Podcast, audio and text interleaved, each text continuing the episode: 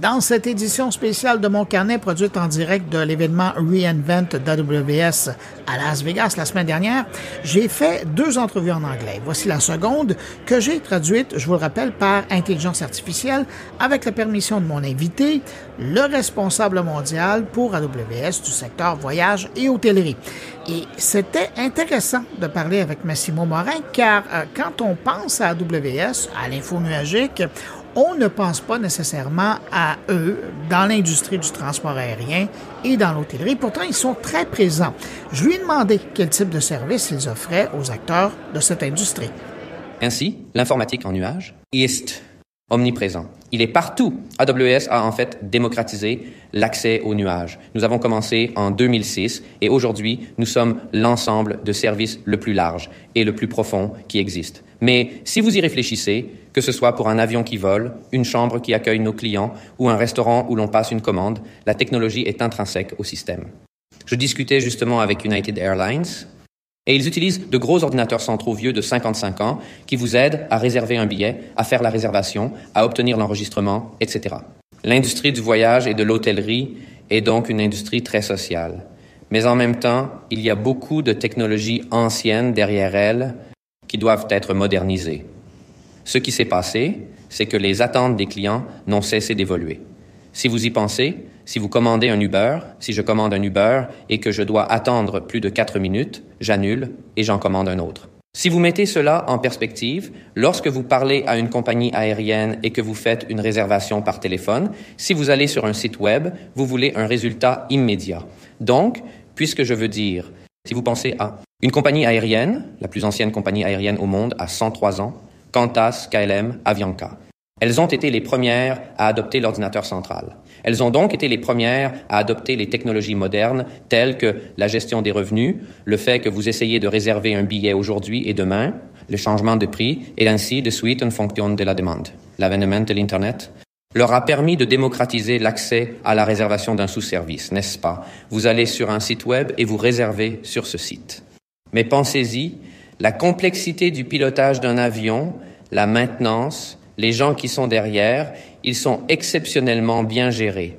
Il y a 100 ans, il fallait six mois de bateau pour traverser le monde. Aujourd'hui, en quelques heures, vous êtes à Montréal, à Paris ou partout ailleurs. La technologie est donc intrinsèquement liée au succès de ces entreprises.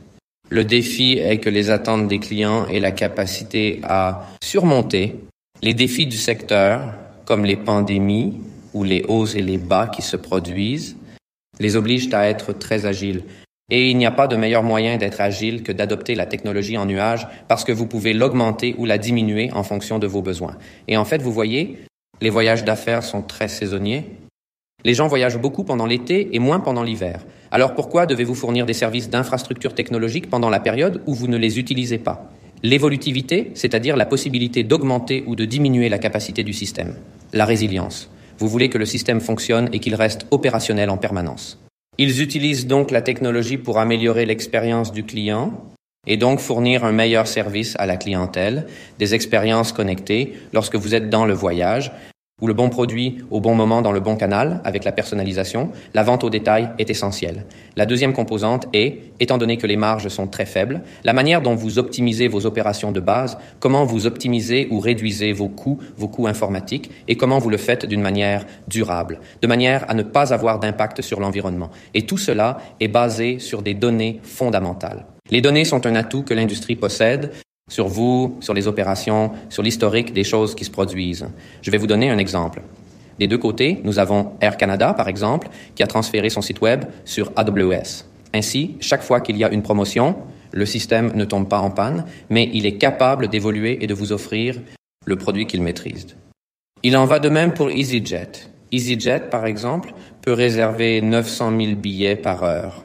Il est donc primordial de pouvoir faire évoluer un tel système mais des entreprises comme par exemple United Airlines, qui a en fait instrumenté tous leur équipement au sol, à l'aéroport. Ainsi, lorsqu'un avion arrive, ils peuvent voir immédiatement s'ils ont la restauration, s'ils ont le ravitaillement en carburant, s'ils ont les escaliers.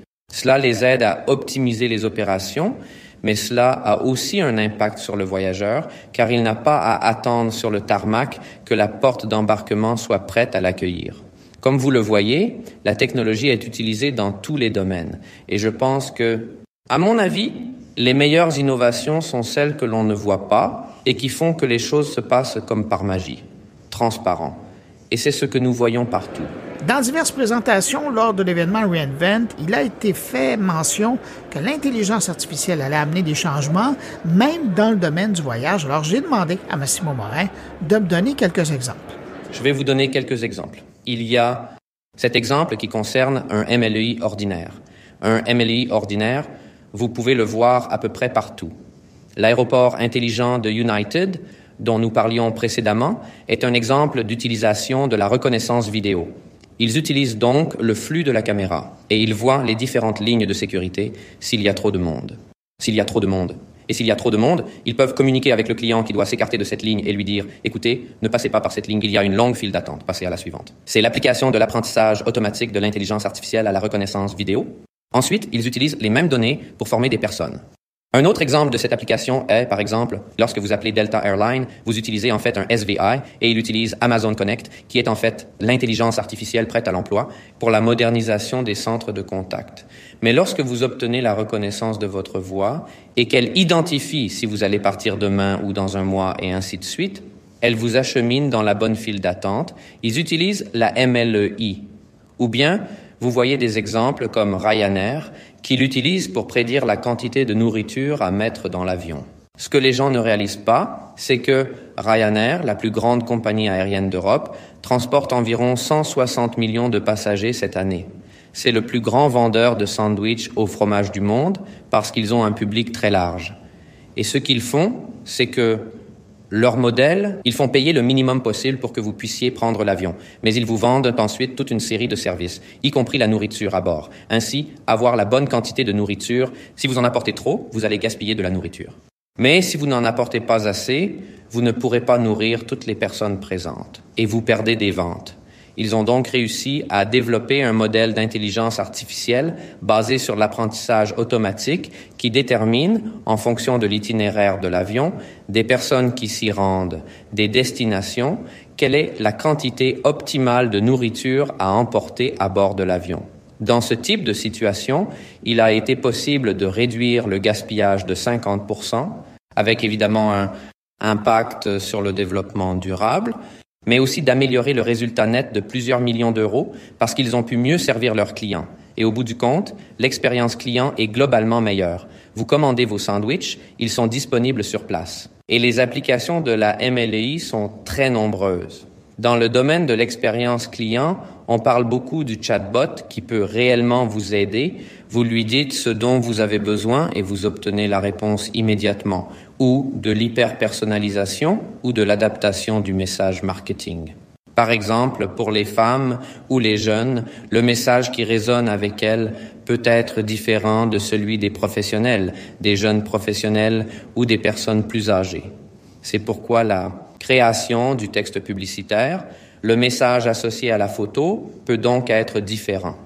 Personnellement, c'est du côté des opérations que je vois le plus d'intérêt parce que, comme nous l'avons déjà dit, les marges sont très faibles et il y a un manque constant de personnel. Et la formation du personnel est très, très difficile. Ce que vous obtenez, c'est un assistant pour votre centre de contact. Ainsi, lorsque vous appelez le système, il peut vous recommander des mesures correctives, par exemple, ou résumer l'historique de vos déplacements, comment former l'agent sur les défis auxquels il est confronté. Nous en voyons l'exemple, par exemple, avec Ryanair. Ryanair est en train de créer ce type de chatbot à usage interne pour son personnel. Ils peuvent ainsi répondre à une question simple à quelle heure dois-je me rendre à l'aéroport? Ou des choses comme quand est-ce que je peux prendre un jour de congé? Quel est l'uniforme que je porte? Ils peuvent ainsi former leur personnel pour qu'ils deviennent plus efficaces au lieu d'appeler le centre de contact ou d'appeler le centre d'appel. C'est ainsi que Ryanair utilise GNI. Mais nous avons, par exemple, même Delta, qui a été présenté par Adam ce matin, qui utilise GenAI pour mieux fournir un service aux clients. Est-ce que je peux emmener deux bagages? Cela va-t-il me coûter plus cher? Combien cela coûte-t-il? Quelle est la limite? Il faut donc les éduquer. Et il y a toute une conversation sur l'hyper-personnalisation. Dans une époque où même la main-d'œuvre pose problème, disposer d'outils simples pour travailler est une chose importante. C'est une valeur différenciatrice, en fait, parce que, comme nous l'avons déjà dit, les attentes des clients changent. Mais n'oubliez pas que pour toutes ces entreprises, le client n'est pas seulement le voyageur, c'est aussi votre employé. Comment attirer et retenir la main-d'œuvre? Comment en faire un lieu de travail intéressant? Pourquoi voudriez-vous travailler pour une compagnie aérienne? Il y a un an, les compagnies aériennes étaient des lieux de travail très intéressants, avec les dernières histoires, les derniers ordinateurs centraux et les défis de la recherche opérationnelle, etc. Mais aujourd'hui, à cause de toutes les réglementations, etc., elles n'ont pas été en mesure de suivre le rythme. Aujourd'hui, cette technologie, le cloud, leur permet d'opérer cette transformation numérique qu'ils recherchent tant.